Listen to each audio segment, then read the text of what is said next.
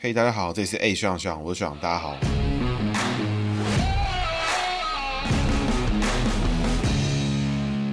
Hello，大家好，这是 A 学长学长，我是学长，大家好，学长又回来啦。那今天呢，我们回到我们屏东三部曲的最后一集哈。那大家可能很好奇，这屏东三部曲是怎么来？其实也是从潘梦安的节目那边做做做做做，然后就一路延续下来。哎，潘梦安、武则元啊，今天要来讲的主角呢，就是正太吉。那其实，在屏东这几个当年很红的政治人里面，还有一个郭廷才要讲。但其实我查了一下，我觉得我专心把武则元、正太吉的故事讲完，然后给大家一些概念跟印象之后，其实就很大程度的补齐了台湾地方政治种。比较特殊的状况，也就是其实当年大家俗称的黑金政治。好，那我们就开始哦。正太吉呢，这个一九五九年，民国四十八年出生哦，其实跟柯文哲是同年的，但可以说他们的路线是完全不一样。那民国四十八年出生的政治人物其实真的是蛮多的哈。那民国四十八年呢，己亥年属猪。那这个正太吉的太字呢，就是这个太阳的太，那吉呢是这个吉祥的吉，所以它的用字遣词其实是蛮简单。那太字呢，我们就解成大。那吉呢，就是这个吉祥的吉，上面一个士兵的士，底下开口的口。那各位常听的听众一定就知道哈，这个属猪呢逢大就走下克的格局，因为属猪呢是属于小生肖，所以它本身正太吉属猪，所以它名字里面人际位呢都走大，所以呢这个就很容易走一个下克的格局。那所谓下克格局呢，就是向下的下，五行相生相克的克。那这格局呢会带给你一个这种比较个性固执啊、强是啊，啊甚至有的人就是比较霸道的格局。那另外一个角度来讲的话，其实这格局带给你也是领导人、主管、老板的这种格局，因为他你个性强势，你觉得我要的东西是对的，我想要的东西是这个方向，他就会强势的去执行，强势的去做，让底下的人知道我这就是我要的东西。所以呢，这个下课的格局其实带给正太吉蛮大的影响，因为他他确实呢在屏东就是这个议长，他是那个黑道老大，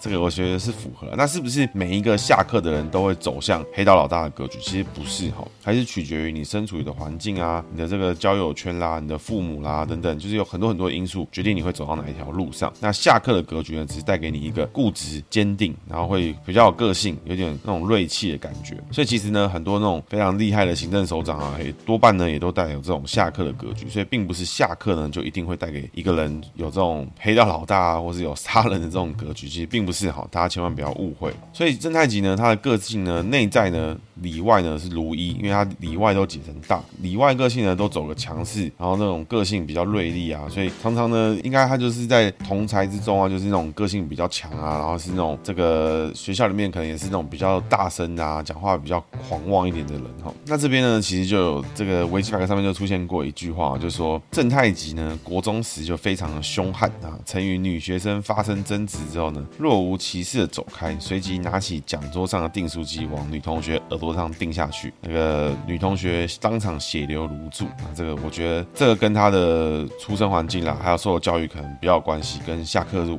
关了，就是这个跟大家分享。毕竟啊，我觉得一个下课的人，或是一个上课的人，或是上升、下升，或是各式各样什么四败桃花啦、意外多灾啦、行商破财，在每个阶层的人，只要你是自然的取名字，难免就是会陆陆续续碰到这种状况，就是一定会有取一些不一样的名字，在不同的环境下都会有。那最终你要做什么事情，都还是由你自己决定。那你要不要盯下去呢？其实也是你自己决定的事情。我们回到姓名学解读的部分哈，这个吉字呢是吉祥的吉，一个士兵的士加开口。口，那士兵的士呢，我们解成小的意思，因为这个将相士哦，将呢就是大的意思，士呢就是小的意思。那这个士呢，同时还有土形，土形呢就是金木水火土的土字的土形，因为这个士呢，这个上下长短交换一下，哎，就是这个土的意思。所以解成小生肖的时候呢，这个猪逢士就很好，所以他工作位呢，工作能力好，执行能力呢也是很不错。那五行呢走土，那他是己亥年出生，所以土逢土一样走好，所以他的工作位其实相当的亮眼哦。财位的部分呢，工作的价值观上面呢，走开口。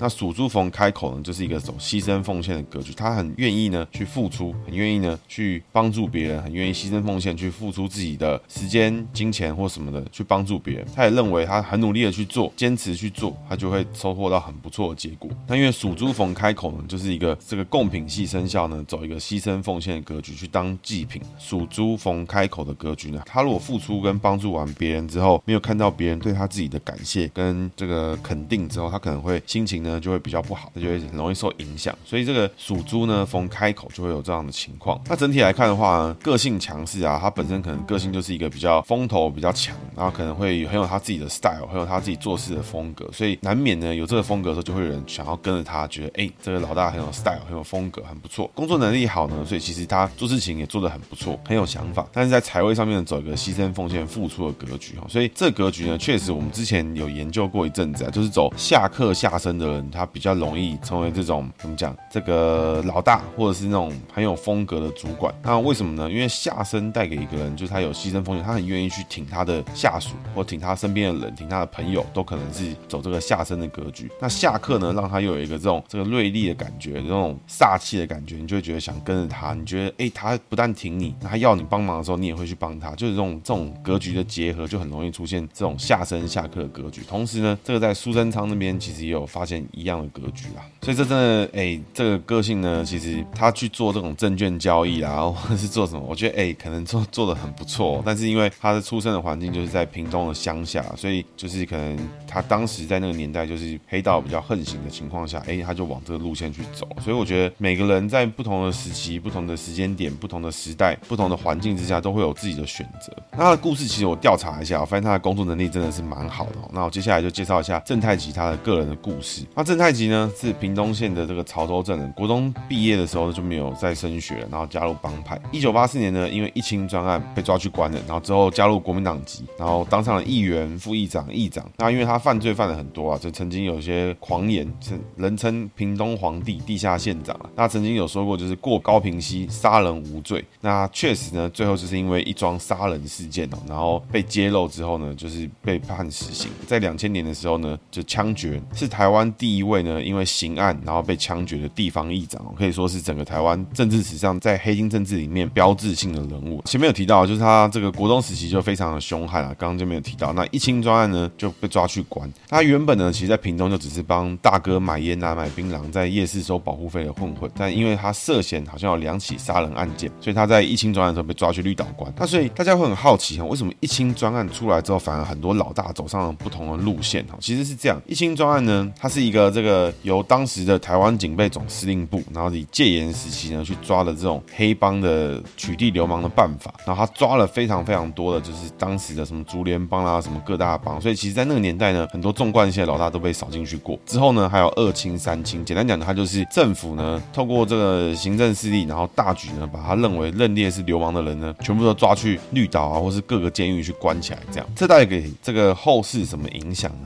其实影响非常大哈。为什么呢？因为在那个年代呢，其实大家去想，一九八四啊，一九八三啊，一九八五那个年代有没有网络？没有。有没有手机啊？BB Call 可能有了，开始出现了。有没有办法做资讯上的交流？有没有办法？没有。有没有办法隐秘的做资讯的传播？没有。有没有办法去认识不同的这个纵贯线在干嘛？那为什么大家都提到黑道都会讲纵贯线的老大？其实是因为那个年代呢，纵贯线开启，纵贯线呢有分这个铁路啊，也有分这个省道。那可以去理解成，就是在那个年代呢，其实有很多不同的乡镇，那可能彼此的理解其实没有很多，就知道哎、隔壁乡镇是怎么样啊，大都市是怎么样，其实都没办法去真正的知道大家在干嘛。可是你这个路线开通的时候，就可以沿着这个路线去做生意，去买卖东西，在那个城镇买了一些青菜啊，到大城市把它卖掉。所以沿着纵贯线呢，就开始有很多不同的生意出现。那有了生意呢，就开始有这种黑帮的势力开始慢慢的产生。所以在不同的乡镇就会开始诞生越来越多各式各样不同的地方的势力，开始这种地方角头啊，各式各样的地方就是家族势力啊也好啊，然后这个社团啊，或者像农渔会啦、工厂的啊，都可能慢慢的诞生。然后没有网络，所以他们其实也彼此不知道，可能那时候都要翻电话簿去找人去找电话这样。那一清专案呢，可以说就是这个第一届台湾黑帮暗黑武术大会，然后第一届这个台湾黑帮地方角头的学术研讨会的执行跟诞生啊，因为把所有纵贯线的老大哎全部扫一轮进去里面，那这些人关在里面可能三好了，那你觉得他们在干嘛？后面不可能不讲话，所以他们一定彼此探讨，哎，你那个生意怎么做？我们这边流程怎么跑？大家交流一下彼此的工作流程，这个精进一下彼此的学术能力。所以这一清专案，我觉得你抓了第一批人进去，但你不可能抓一辈子，你不可能全部抓掉之后就全部枪毙嘛。所以这批人迟早放出去。那透过这个过程呢，反而在这个世代的黑帮进行一个非常大量的横向的连接。因为你放着不管的话呢，这些人可能就是各乡镇的这个传奇人物，就是他们彼此不会互动，不会沟通。但是你把他们全部都抓起来认识一下，哎，发现说哦，原来有这么多生意可以做，还有这么多事情可以做，就很不一样了。所以一心专案除了就是给这些 黑帮分子进行一个这个横向的交流之外，这个暗黑武术大会之外，这个学术研讨会的价值其实也是蛮高的。所以大家发现一件事情，为什么在学术圈里面都要去办研讨会？为什么学术圈里面要去讲求这个同才审核？为什么学术圈里面要去发论文给大家看？就是因为为了要推广整个全世界全人类的学术的进展，不断的往前。所以我今天做 的这件事情啊，我就跟大家发表，我就发表一篇论文，告诉大家为什么要做这个论文，为什么我要做这个研究，我的目的是什么，我的实验方法是什么。那在这个疫情专案里面，我相信在监狱里面发生一模一样的事情，就是大家在交流沟通，彼此说，哎，这个大家是如何犯案的，然 后大家如何犯案呢，又不会被抓到，还是如何去做更多的生意啊？你是贩毒呢？你是开酒店呢？你是开舞厅呢？还是你是开摸摸茶呢？还是唱 KTV 呢？还是你是这个倒瓜厨呢？还是什么？还是各式各样的事情都可能去有人在这里面去做讨论。所以反而呢，一清专案之后，哎，这个这个遍地开花。那当然后面还有二清三清啊，那就是有很多事情。所以在这个一清专案之后出来呢，很多人就变得不一样。那这个人呢，就是郑太吉。那郑太吉呢，他在他非常有生意头脑哈，所以他之后呢就设立了公司，开始向摊贩啦、小吃店啦、餐厅收保护费。之后呢，像整个屏东市的酒店、舞厅、茶室、摸摸茶都这个开始贩售什么鸭霸牌，就是卖很贵的东西啊。但是如果你不买的话呢，当天夜里店面就会直接被砸掉。所以正太吉呢，同时还经营赌场、那个柏庆狗场，然后酒店、护肤店、应招店。那你赚到了钱之后呢，就投资枪械、毒品，然后养小弟。那维基百科上面写说呢，械斗时期呢，他械斗的时候，他可以在五分钟之内叫两百个 say 喊出来。所以他其实刚前面有提到嘛，姓名学里面解到他工作能力好不好？正太吉全身上下最亮眼的地方就是那个极致的那个士兵的士，他是工作位是最强最强的地方。他所以他做了什么事情？他做了一个完完全全就可以体现出一个工作位走一个非常好的格局，然后财位走下身的格局。为什么呢？因为他就是这个经典的哈，一般人有办法去经营这么多的赌场、柏庆狗场、酒店、护肤店，然后你还要养小弟，同时你还要当那个设备党。为什么呢？因为像下身格局的人就会觉得啊，我这个要做这个生意，我就要把这个设备什么都弄到最好，我不能省。他赚到的钱呢，第一时间做什么事情？买枪、买毒品、养小弟，进行投资的这个行为，巩固自己的势力。所以他的这个经营的头脑，我觉得应该是不简单啊，不然怎么可能正常人出来，然后就搞赌场、搞跑青狗场，然后又不会被被别人搞掉，又有这个大哥气息。所以目前为止是还蛮验证这个姓名学的格局啦，就是他这个本身个性强势啊，然后做事情有 style，老大的风范，这个工作能力又好，财位呢，工作的思维上面又走个下身、奉献、牺牲的格局。那郑太极呢之后就开始从事走私啊、贩毒，然后曾经跟这个百亿毒王林孝道争执，那他也杀过林孝道的手下，林孝道呢也派人去郑太极家开了上百枪哦，所以郑太极跟林孝道是曾经有出过冲突的。那林孝道是谁呢？大家可能不知道哈，那我这边也在维基百科上面稍微帮大家找了一下。那林孝道呢，就是直到最近呢，其实他都还有在市场上面活络了。在二零二一年的新闻里面呢，《镜周刊》就有提到，就是说在台东海边寻获查扣多包海洛因砖哦，当时呢找出海洛因砖两百九十六块，安非他命二十六公斤，市价超过十五亿元。那根据溯源呢指出呢，就是林孝道在走私毒品。那大家有没有觉得，就是这个人真的是奇葩到一个不行？因为一清专案出来的时候，郑太吉才一九，是一九八五年嘛，林孝道呢在那个年代跟他起了冲突。那郑太吉在在两千年的时候被枪毙，林孝道呢当时跟他起过冲突，然后一直到现在呢，到二零一九还二零二零的时候都还是在活络的。据说呢，这个林孝道在中南部是无人不知、无人不晓，拥有这个全台三分之一的毒品。听说他在菲律宾有十几艘武装船，跟菲律宾叛军也认识，他也认识杜特地。当年呢，菲律宾总统杜特地呢还曾经宣布呢要对这个林孝道下格杀令，所以让这个林孝道的江湖地位更加提升。所以这个林孝道也是非常厉害的狠角色。然后当年呢，就已经跟正太吉起冲突，然后两个人呢都没有成功把对方杀掉。所以正太吉当年在屏东真的是非常狠的狠角色。那接下来呢，正太吉呢又把他的这几百名小弟呢分成三支武装势力。哦，第一支呢白布鞋队，那都是剃平头，穿这个白布鞋、白衬衫、黑西装裤。那一次出动呢都是这个游览车啦。那这个内容呢，其实在这个苏贞昌的专访里面有提过，我在选举的时候啊，他是专门靠白布鞋队负责政治场合的维持秩序。只要是正太吉支持的人出来哦，这些人就会出来，就要大家开始炒气氛啦，鼓舞这个现场的情境啦，鼓掌叫好啦，吆喝助威的，能拿旗子的这种到处都是，这白布鞋队。那如果是对方候选人出来要讲话，像苏贞昌当时跟武则元在选举的时候，武则元一出来啊，白布鞋队立刻鼓掌叫好；苏贞昌一出来，哇，这现场就会开始有人开始大骂脏话、干屌啊，然后现场捣乱啊。只要有人敢对苏仁昌叫好，那个人就被贬，贬完之后还被带到别的地方丢包，之后叫那个人自己想办法回家，然后打完人就走。所以这个白布鞋队呢，就是专门负责政治场合维持秩序。那另外一支呢，就叫做棒球队，就是数十个人呢手持棒球棍，负责砸店跟打人。所以前面提到了，如果呢你开了酒店舞厅，然后你不买这个正太吉在卖的这个压霸牌、兄弟牌茶包纸巾，那你晚上呢就直接被砸，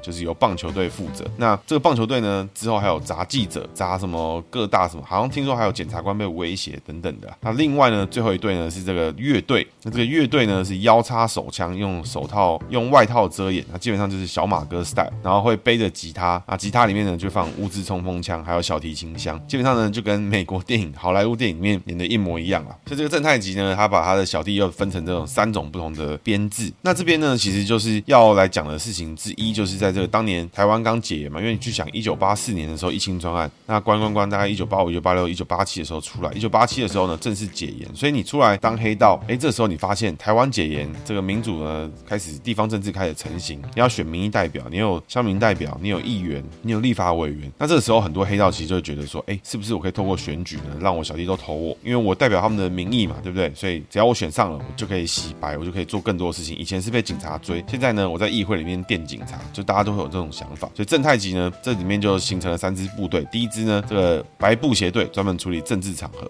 第二支呢棒球队是专门去砸人砸东西的。第三支呢乐队呢专门是做这个杀手的行动。所以之后呢在一九九零年呢郑太极在这个解严之后呢就正式呢从政然后漂白自己然后买票当选了屏东县议员然后去找了我们前之前在武则元那集有提到的郭府千岁郭廷才。那郭廷才呢其实原本就是在屏东就是一个蛮大咖的人物了所以郭廷才呢担任议长任内呢就觉得说哎这个郑太极最近势力起来的很快然后就做生意钱又赚得多。郑太极的小小弟呢也有选上议员，所以呢郭廷才就找这个郑太极来挺他，然后同时呢让郑太极来当选副议长的职务。那之后呢，郭廷才改去选立法委员，之后他又扶持这个郑太极去来选议长。所以郑太极呢就非常的积极，在政坛之中哦，然后让他的手下其实有非常多人就开始当选议员啦，市民代表啦，非常多。所以他也多次恐吓呢当时这个屏东县长的苏贞昌啦，然后也常常有试着要去推挤苏贞昌，要去贬苏贞昌。所以郑太极这个人是非常的凶悍哦，他当了议长。副议长然后还有很多小弟都在选议员市民代表然后都还会去贬县长或是很凶。那接下来呢这个正太极知道就是说因为他们这些人毕竟还是黑帮底子出身啦所以就是绞头啦这个流氓啦这种情况所以他知道你如果要好好的维护自己的势力呢你一定要处理警方你一定要让警方的事情处理好。所以呢如果正太极有人的手下呢被警察抓那正太极会立刻呢在议会呢把这些警方代表通通叫来拉正啊通通都要叫他们立正站好因为正太极呢当时是副议长跟议议长的格局，所以呢，他其实可以控制议程。如果你警方来了，哎、他叫他立正，那但是议程的关系呢，还没叫警方讲话的时候，他就是他，警方就只能在那边罚站，不能讲话，然后只能听正太吉训话。那正太吉呢，其实他真的非常的厉害，工作能力非常的强，他把这些警察呢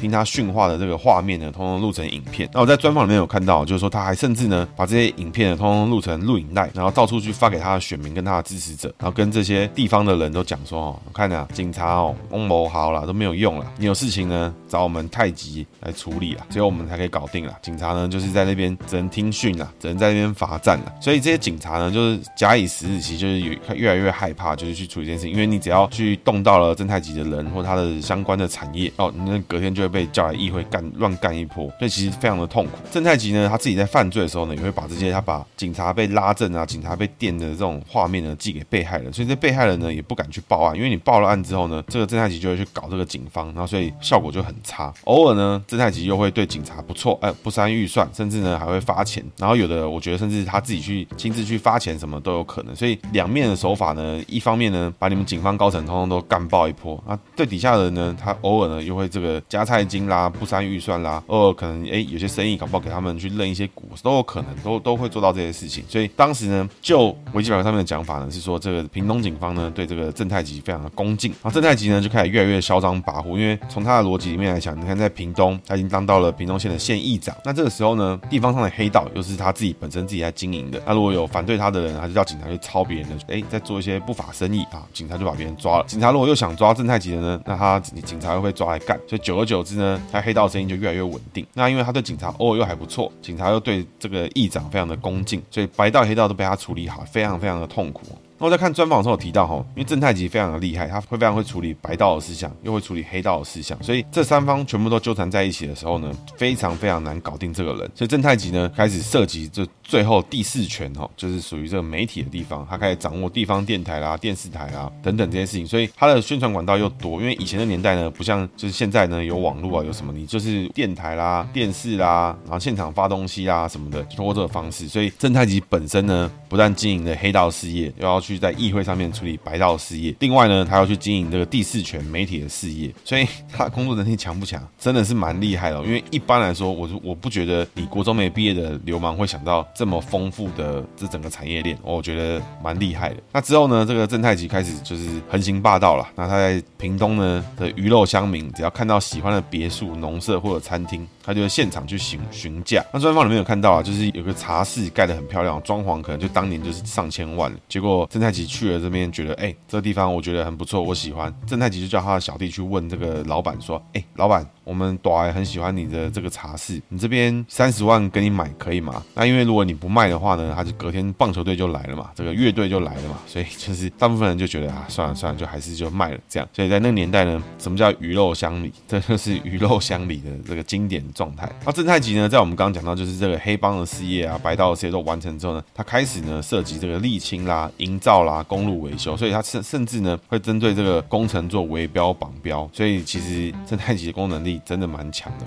那后来呢，就是在我们说的这个武则元，因为知道这个正太吉非常厉害，因为本身就是刑警出身的，他来选屏东县的县长。那因为武则元本身在当年呢是出身好，学历又好，又有很多这种中央级经验，跟连战啊、宋楚瑜啊、李登辉都有连接。那武则元呢，这时候就回到屏东来做选举，他就找了郭廷才，找了正太吉联手呢，对抗当时屏东县的县长苏贞昌。所以这年代的苏贞昌呢，他在选连任的时候，他是面对的是一个来自国民党党中央的武则元。然后来自这个地方的郭廷才跟正太吉，所以你会想到一件事情，就是在那个年代呢，苏贞昌对抗的是什么样的人哈？所以在选举的时候呢，在武则元那集有提到，正太吉用了三招：文攻武吓银弹。那第一个呢，透过这个地方人士呢，在四处造谣媒体呢，说哎，苏贞昌啊很差啦，不行啊，这个酷吏啊，不顾民生疾苦，这种事情呢，到现在都还在做。这种事情在选举的时候，我们到二零二二年到今年都还会听到，只是管道啊方式越来越不一样。所以文攻这个到现在我们都还在用。那武吓呢？就我们刚刚前面提到的白布鞋队，白布鞋队呢，就是会有人这个针对政治场合去做这个镇压，所以苏贞昌呢，他的整个造势场合就开始慢慢的越来越弱势，甚至呢有条咖敢大声的欢呼，就会被棒棒球队盯上，因此呢，苏贞昌造势场合就越来越差，最后呢，确实就输给了武则元，输了一万两千票。那所以苏贞昌其实也是蛮厉害啊，因为对方的这已经二把成这个样子，已经跟鬼一样，他还居然只输一万两千票了。那最后呢，就是刚提到还有。正太吉有三招嘛，文攻武赫，对啊，再来就是银弹啊，银弹呢就是贿选，那现在呢贿选是比较困难了，那可能这个几率比较低，但是呢文攻武赫呢武赫是比较少，但是呢现在选举里面文攻我们出现有，那银弹呢一样有，因为你就是要有钱去挂看板，你就要有钱去投广告，要有钱上节目才有机会。那武赫呢，我觉得现在已经变成就是这种这个网络上面一群人就是去你那边，你看哪个候选人不对劲，看哪个新闻不对，就一堆人在底下留言，这种也算是，甚至呢现在还可以一个人控十几个。账号哦，这种都很厉害，所以这些招式呢，文攻武赫、银弹哦，这种事情到现在呢一样都有。那我们故事来到屏东哈，武则元、正太吉，然后立委郭廷才，所以这三个人呢就组成了非常稳定的政治同盟哦，人称屏东黑金铁三角。就是呢，行政方面在地方政府上面，县长武则元啊，地方的民意代表、地方的议会。以议长郑太吉为首，那在中央级民代呢是屏东立委郭廷才，三个人组合，再加上郑太吉呢还拥有地方的这种媒体势力，所以各位发现一件事情：当一个地方的政府呢，他们的行政权跟他们的立法权跟他们地方的民意代表的权利，然后跟第四权媒体都被同样的利益团体去掌控、去把持的时候呢，这时候就会发现一件事情，就是呢鱼肉乡民的事情啊，不合理的事情啊，随时都可能会发生在屏东呢就发。发生过这样的黑金铁三角，但是呢，现在还没有发生。有在哪里呢？就是大家去想一下，这是不是就是独裁政府的这个组成？就是呢，政府是他的，立法也是他的，媒体呢也是他的啊，这是哪里啊？我觉得共产党听起来我是蛮耳熟的，蛮像是这个中国共产党的搞法。政府是他的，银行也是他开的啊，这个媒体呢也是他开的，那这个民意代表啊也是他开的，所以你银行呢钱存进去了，存到地方银行里面去了，不见了就没有了。啊，房子呢也不用盖了啊，就是类似现在的情况，所以大家不要觉得说这个独裁政府离我们非常的遥远啊，非常的不可能啊。在不久之前呢，也就是二三十年前，你只要呢现县长、议长、立委串好了，他们爱怎么搞就怎么搞，甚至还可以买媒体。那现在这种事情在台湾还会发生呢？我觉得不是没有可能，但是呢，媒体跟现在宣传跟资讯连接的管道越来越多，所以这样的事情呢，要完全复制到一个滴水不漏，我觉得非常的困难。那后面呢，在武则天的时代呢，其实这个。正太级的议会暴力呢，就是越来越严重。只要有人敢对武县长乱质询的话呢，这个县议长呢就会叫他的细汉的议员呢，把不听话的议员叫去议长室打巴掌，然后桌上还会放手枪什么的。甚至呢有传出就是在议事厅的桌上，他开会的时候枪就直接放桌上，还有走了之后还忘记带走。甚至呢还有听说在议会主持会议的时候，因为精神不济，啊直接拿出安非他命加以吸食，对现场的人都完全不管。所以这个正太级呢真低猛啊！那我觉得如果是在现在的时代呢，这个如果他去拍抖音，搞不好还可以吸到一堆莫名其妙、乱七八糟的粉丝啊。那在一九九四年的十一月呢，因为正太吉呢派遣了棒球队闯入《民众日报》的屏东分社，然后看到人就拿棒球棍狂砸一通，所以当时很多记者就到处乱跑。有当时的屏东记者协会理事长林峰呢就在现场，就直接被砸到晕倒了。就隔天呢，就正太吉还以议长的身份去探视这个林峰，然后说啊，这个歹徒手脚好像不是很利落哈，然后向林峰巨细靡遗的叙述整个事件。那当时呢，我们在专访里面看到哈，林峰呢还是现场说啊，议长你怎么那么熟？你刚好也路过嘛？那我在专访里面看到的事情呢，是说这个林峰呢，其实在当时有被警察问说啊，这个是谁做的？我们一定办。那林峰就说啊，你们也不会办啊，你们怎么可能办？屏东出了这么多事情，你们哪次有办？警察就说我们一定办到底，我们一定办。然后林峰就跟他说，哎，议长派人来砸的。然后这个警察就悻悻然离去。啊，我不是不知道真的还假的，因为当时那个专访呢，在 YouTube 上大家可以自己搜寻，只要搜寻正太吉就会马上跳出来。专访里面呢，也有找到时任这个屏东县的警察局啊，因为其实那时候他们就是说，屏东县警察也不是没有做啊，检察官不配合什么等等，就各式各样的原因啊。那我觉得这个每个人都有自己的看法啦。那我们继续呢往下。讲正太吉的事件哦，那当时呢有在屏东跑新闻的记者说哈，如果你只要对正太吉的事情去做报道的话呢，正太吉呢会亲自打电话去恐吓。那他恐吓词呢，我个人觉得是蛮有创意跟蛮有想法的。那基本上呢，就我帮帮大家念出来给大家听，在维基百科上面也有。那正太吉呢就会打电话过去问那个记者说啊，你是不是懒得呼吸了？那还有呛虾说这个跟写虾新闻的记者说啊，我学过算命哦，我算到就是说你这个礼拜可能会没命，然后或者直接呛对方说啊，下礼拜我会帮你。做头七，然后还有呛说你的库银呢，就是这个过世的人要烧的纸钱啦，说你的库银呢我来出，然后还有说什么过两天带你去观落阴什么的，还有问说你新闻是左手写的还是右手写的，我要留那只手给你，然后还有听说什么挑断左脚脚筋比右脚还要痛，你再跟我讲看是不是真的。然后在当时呢，所以屏东其实他自己有买了一些自己的媒体记者，那但是呢，还是有人会想要过去如实的报道，那他就会亲自的去恐吓。所以各位可以看到一件事情呢，就是说正太吉其在处理事情的时候，他都知道一定会有反对势力，他也知道一定会有可能有支持他的势力，所以他两边呢都要一起做，他绝对不可能只打压反对他的人，然后不扶持自己的势力，所以他非常的精明。那整个正太吉的事情呢会被踢爆呢，其实主要呢是来自于就是一个中原风命案哈。那专访呢有看到。就是说，中原风呢跟正太吉其实非常非常细汉的时候呢就认识的朋友，他们是小朋友时期就认识的好友。那正太吉呢小时候家境不是很好，所以去中原风家附近玩的时候，都会去找中原风聊天啊。然后张元峰的妈妈呢也还会煮饭给他吃，所以从小都看到大。从小就是，嗯，可能小时候啊，国小、国中啊，这样一路走上来，哎，这个正太吉跟中元峰都非常非常的好，所以后面呢，正太吉其实有是有把一间赌场给这个中元峰做经营。那在正太吉刚出狱的时候，中元峰也有给他金援，让正太吉可以创业哈，甚至呢，正太吉还有曾经住过一阵子这个中家，这两个人真是好到不得了。那正太吉呢，因为中元峰协助经营了一家正太吉的赌场，他认为跟正太吉是到顶哎，所以他没有按月交上规费，所以引发正太吉不爽啊。同时呢，还有一些。些事情，就是他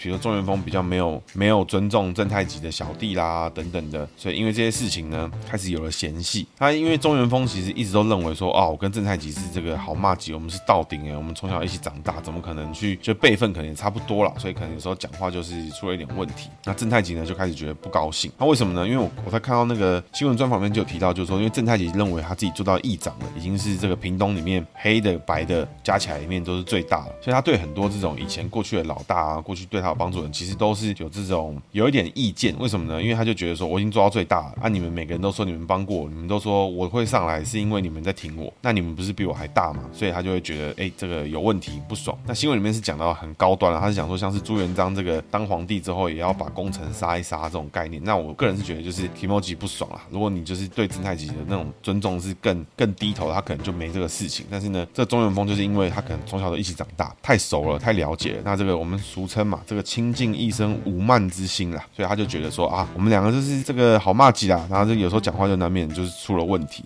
那后来呢，正太吉就真的不爽，决定说要把这个中元峰处理掉。那他就开始用了很多方法，他甚至呢还尝试着用教父的方式，想把中元峰叫出来吃牛排，然后其实是要枪杀。那呵呵这个正太吉看起来也是一个非常爱看电影的人，因为他不但爱看教父啦，还会看这种什么把枪放在乐队的盒子里面啊这种影片。那正太吉呢就安排了好几次这个刺杀活动啊，其实都运气很好，这中元峰就刚好就闪掉。哎，他始终呢都不觉得说，哎，正太吉有可能会要来杀他或什么的。本本身呢，中元峰是有买枪买火力，那他要防的呢，其实都是那个正太吉的小弟，因为他觉得正太吉小弟可能谁还搞不清楚状况，觉得说会来搞我，所以他其实防的是那种可能他觉得比较莫名其妙的人，没有想过要防正太吉。那之后呢，这个正太吉就是一直三番两次要去埋伏中元峰，那中元峰其实就奇迹机似的不断的闪过这种各式各样的事情，比如说包含像刚刚那个约吃牛排的事情啊，中元峰原本开车过去了，然后过程就落赛，然后就回家，就反而就没事。然后还有就是什么，因为中元峰的店面啊，就有人去他的门口开枪，然后结果开了一枪之后呢，就想说中元峰就出来关切，再把他一枪杀了。结果呢，继续开了一枪之后，整间店的人好像当当没事一样，就没看到，可能太吵了吧，就没听到有人开枪，所以正太吉就跟着一伙人在外面等了很久，都等不到中元峰，然后就。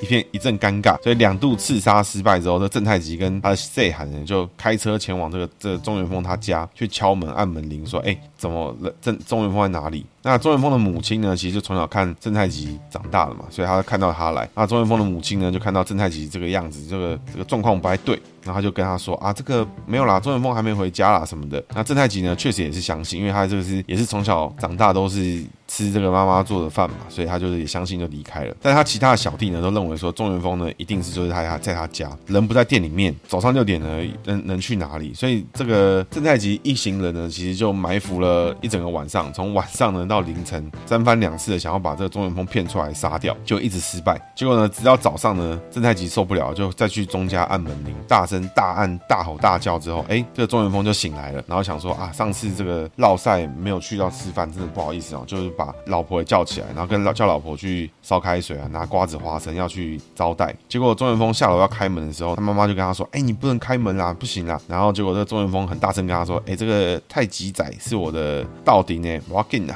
就一开门呢，正太吉枪就掏出来，然后把钟元峰压到门口。这个钟元峰的妈妈就在旁边下跪说：“不行啊，不行啊，真的不要这样了什么的。”结果正太吉就开始开枪，然后开了两枪之后，后面的同伙三个人就开了十六枪还是十七枪了。那大家不要去想说，就是他那些细汉人就只是普通的细汉哦，他当时叫去的细汉呢，我这边查到好像两三个都是议员呐。当时的情境是什么呢？是屏东县的呃县议会的议长呢，带了好几个议员去把一个平民直接开枪直接杀了。那这个妈妈呢，就当时看到之后，他就直接报警说议长杀人了。那警察局有没有办呢？哎，其实呢。也没有。那在隔天呢，屏东的各大报纸呢就报道出了这个有这个凶杀案。有人说屏东民众呢被当街枪杀，政坛人士涉嫌。那还有人说屏东枪击命案主嫌疑为地方名人，都不敢写出吼是哪个记者写的，不敢写出对方有谁。那甚至呢，中国时报当时还发了防弹衣给写报道的记者。警察呢也是低调办案。就其实呢，当时呢整个地方上面这个事情都是不敢被踢爆。然后包含他妈妈都已经看到了，就是议长。在杀人，去报了警，做完笔录了，完全没有后续的事情发生。那直到呢后面检察官带领了这个数十个警察要去郑家搜索。那维基百科上面是写到，他就是说，其实当时呢就是把警察调走了，检察官检察官没办法进行搜索作业啦。后来呢让小弟架着检察官进去走楼梯走一走，然后就说哦好了好了，这样检察官完成法定搜索。那我看专访的时候，其实是有提到，就是说当时的屏东县警察局，他是说警察都已经准备好荷枪实弹，都要进去要抓人了，但是呢检察官叫警察先离开，然后事后才发生这些事情，然后再说是因为警察不敢办案，那所以这也算是罗生门了。但是这不是今天的重点。那之后呢，地检署不断的再去派派人去约谈郑太极，那郑太极呢说要去台北喝诸葛亮的喜酒，改天再说，然后潇洒离去。那他就去圆山饭店喝完了诸葛亮的喜酒。隔天呢，就是吃饱饭、吃饱喝足了，然后就再回到屏东。地检署呢，一样是要找他嘛，因为发生了凶杀案，不可能不处理。结果呢，郑太吉就派谢涵去地检署说，派谢涵，因为议长操劳公务哈，心情郁闷，已经去花莲踏青。那这件事情呢，事隔了大概三天之后呢，有一位立法委员蔡世渊呢。当时的民进党党籍嘉义的立法委员，第一次呢在立法院的国事论坛里面公开点名郑太吉涉嫌杀人，然后呢还说这个国民党的立法院党团书记曾永权，然后屏东县党部主委，然后华家智，屏东县县长武泽元这几个人呢阻挠检方办案。当时呢总统李登辉还有国民党党主席也是李登辉，就听到民间传言说国民党政府不敢抓郑太吉啦，屏东县警方掩盖真相啦，就说国民党不敢抓啦，就李登辉就气到一个不行，直接打电话叫那个内政部。警政署组长说：“郑太极就是一个屁塞子啊，应该是屁塞啊什么之类，就是一个小流氓了，有什么好怕的？”然后说：“不要说郑太极了，皇太极我都敢抓。”李登辉其实好像也是，还会讲一些有的没有的，就是还顺便讲了一个这个押韵梗啊，就是郑，不要说郑太极了，皇太极我都敢抓啊，真是蛮猛。那所以这个蔡世渊呢，在台北进行这个爆料之后呢，在全国性的这个活动里面正式的爆料，就是说哦，这个郑太极呢涉嫌杀人。隔天呢，蔡世渊在台北住家里的门内哦，是门的里面面哦，被泼油漆，那当时呢就是非常恐怖。那这个蔡思渊的好友呢李庆雄呢叫他赶快去逃命。那大家怎么想到一件事情，就是他住的房子里面的门里面被泼油漆哈，那这警告意味非常浓厚，就告诉你说我有办法进到你家，知道你不在的时候，在里面泼完油漆，然后再离开，然后都拿我没辙，这样就很恐怖了，真的是这真的是很恐怖。他在台北，就是代表说这个事情发生之后，郑太吉还马上派人到台北找到蔡思渊住的家，然后他想办法进去，然后在里面泼油漆，泼完走了，蔡世渊。才看到还发生这件事情，这个很恐怖啊，就跟教父里面放那个码头不是那一样的意思吗？真的真的是蛮恐怖，真的是整个都没有政府了。所以之后呢，这个警政署就开始全力侦办了。然后问了屏东县警察之后，警察呢都是这个啊支支吾吾啦。因为为什么呢？因为这么多年来，他们已经被郑太吉搞得人仰马翻啊。只要你警方高层呢一天到晚就是被他干爆，然后又会两面手法，一方面给糖，一方面又打巴掌，真的是蛮猛的。所以后来呢，这个中央就派了很多人去到屏东驻点接手这个案子。然后之后呢。真的呢，就把郑太吉收押了。那收押之后呢，郑太吉还要叫别人顶罪，还要叫妻子做伪证啊。那后来呢，开始在那边瞎掰，想要做伪证、测谎什么的。后来郑太吉就确实也就被收押、被关起来了，然后很快就要被定罪。那就有人说，就其实，在当时呢，在整个台湾呢，因为民主制度刚刚开放、刚解严嘛，所以其实很多的整个纵贯线啊，各个各个地方都是有非常多的黑道老大、角头老大，去通过民主的制度去做民意代表啦、做立法委员啦这些东西。所以当时黑金政治其实就非常影响民众的观感。为什么呢？大家去回想一件事情，国民党有没有办法，全台湾的人都好到他可以去掌控所有人的民意？没有人，没有人有办法。所以国民党势必是要去全台湾每个地方去跟在地有机会的人去合作，甚至去培养那种一个地方让当地的势力是互斗的，然后让彼此去轮流。所以国民党就只要去处理两个家族，这样就好。原本是要处理整个县市的，现在只要处理两个家族。所以在那个年代呢，国民党有非常大量的情况是跟这种地地方的调咖去做合作。所以这才是黑金政治的本质，是因为李登辉开始做黑金政治吗？不是，是因为经过解严的过程，经因为有民主政治，因为有民主的体制，所以必须政党要跟在地的每个人合作。所以这前因后果是因为国民党就不是一个很在地的一个地方政治的一个政党，所以他必须要跟当地人合作。那当地人合作能够被你买通、被你说服的人，肯定就是一些这个蛮特殊的人士嘛，对不对？所以在那个年代呢，也只有国民党做得到这件事情。那当时呢，国民党秘书长徐水德呢，就还劝了李登辉哦，他说这些啊都是我们的桩脚，是我们的脚啊，半人就砍了我们自己的脚，我们会倒啊。那李登辉就说脚全砍了，我们会倒，那我们先砍一半。所以马英九呢就大办贿选啊，然后就当时就有非常多的议长，像是什么桃园县的正副议长吴正环、许正云，高雄县的副议长黄正快，然后苗栗县县议长吴正纯都被抓起来，啊被起诉。那郑太吉呢就还在那边还在看守所里面，觉得会没事哦，他还策动了二十几个议员联署，然后要这个检察官先把议长放出来。那这个郑太吉呢，在看守看守所的过程之中呢，还曾经表示哈，当初就是因为自己太善良了，没有把那个中元丰的妈妈一起灭口，才会害自己到现在这个局面。所以当时呢，这真的是蛮恐怖啊。然后郑太吉呢，也给司法人员非常大的压力。所以大家去想一件事情，这只是一个因为金钱利益而结合的。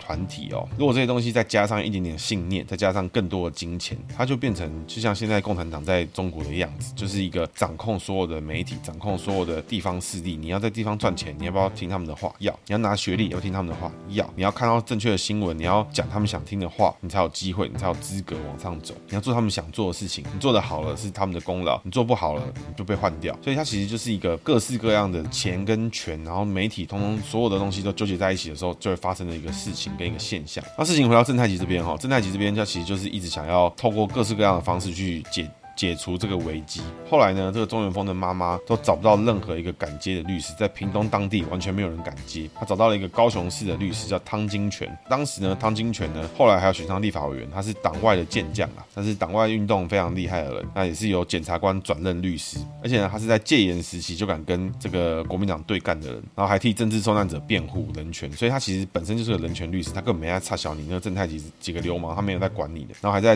法庭上面呢，把那个正太吉呛到爆。呛他罪无可赦，绝对不接受和解，然后请求应该要判处死刑。那后来呢，这个事情呢就开拖了几年之后呢，最终呢在两千年七月十四的时候以杀人罪定谳。然后当时呢有三名被告，就是屏东县的县议员黄庆平、刘有光、许文琪，这三个人呢都是当时有一起去中元丰家开枪的人哦，所以是一个议长带着三个议员去人家家里面开枪哦。那这个议长呢最终是被判死刑，那这三个议员呢被判无期徒刑，然后终身褫夺公权。就在两千年的时候，八月二号啊，就是最终郑太吉就是被枪毙。郑太吉的故事呢，就到这边就是告一段落啊。其实也是蛮恐怖。那当时呢，其实，在专访里面有提到哈，这个整个黑金政治其实就是全台湾各个地方民意代表里面都有黑帮分子角头的这种存在。所以这个蔡世渊呢，也就是在这个立法院踢爆郑太吉杀人事件的这个人呢，他其实就是说，当时啊，彰化以南哦，议长、副议长哦，至好有一个。绝对是黑道啦。那这郑太吉为什么可以这么稳固哈？因为他第一个工作能力好，手腕好，那所以他在当地呢，把这个县长搞定了，然后白道事情搞定了，黑道事情搞定了，就是在一个平衡之下，所以他要干嘛，他真的是做什么事情都可以。他中央势力过来有没有搞定？当时呢，宋楚瑜选省长的时候，屏东呢也是靠郑太吉在处理，这在专访里面有提到。所以其实这个年代，郑太吉靠了屏东的议长的身份啊，其实在白道里面哎混得也很不错，黑道里面更是凶残至极，所以最终。呢，真的是嚣张过头，到这个杀人事件发生之后，才导致他整个崩盘。因为如果他没有崩盘的话，很有可能这些事情到现在都不可能被流传出来，非常有可能这样。所以台湾有没有地方发生过这些事情呢？我觉得搞不好还真的有，搞不好还真的有几个手腕更好的黑道老大，至今呢都还藏在某些地方，没人知道他在哪里。所以我觉得这个每个机制都会有 bug 啊，就是每个机制大家都要磨合，所以一定都会发生到，哎，有人就像一个伺服器新开嘛，新游戏一打开啊，就马上会有人开始卡一些那种卡 bug。啊，卡卡 bug 赚钱啦，或者是卡一些有的没的这种机制，然后稳巩固自己的最大利益化。所以我觉得拿黑金啊，拿黑道参选啊，拿黑道加入什么政党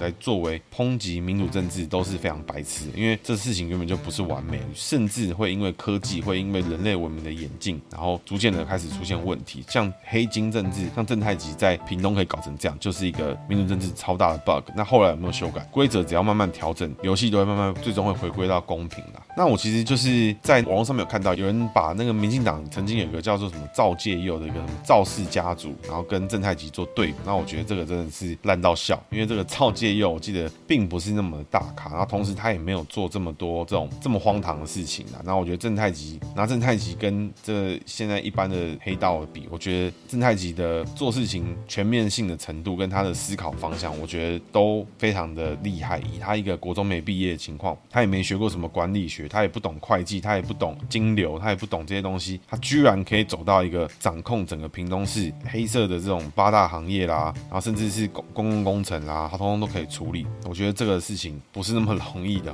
就是给大家一个提醒，就是说，其实不管是在什么时候，不管是什么年代，永远都会有一些这种 bug 出现，就是 就是会有人走到一个很奇怪的境界去做一些事情，然后你可能会听到很多传言，你会听到什么？那我觉得民主政治里面最大的问题是什么？就是你要对你投下去那张票负责任。你可以投错一次，你可以投错 maybe 我是最多两次吧，但是呢，之后呢就尽量不要再错，好好的去研究一下你投下去那张票代表什么意思。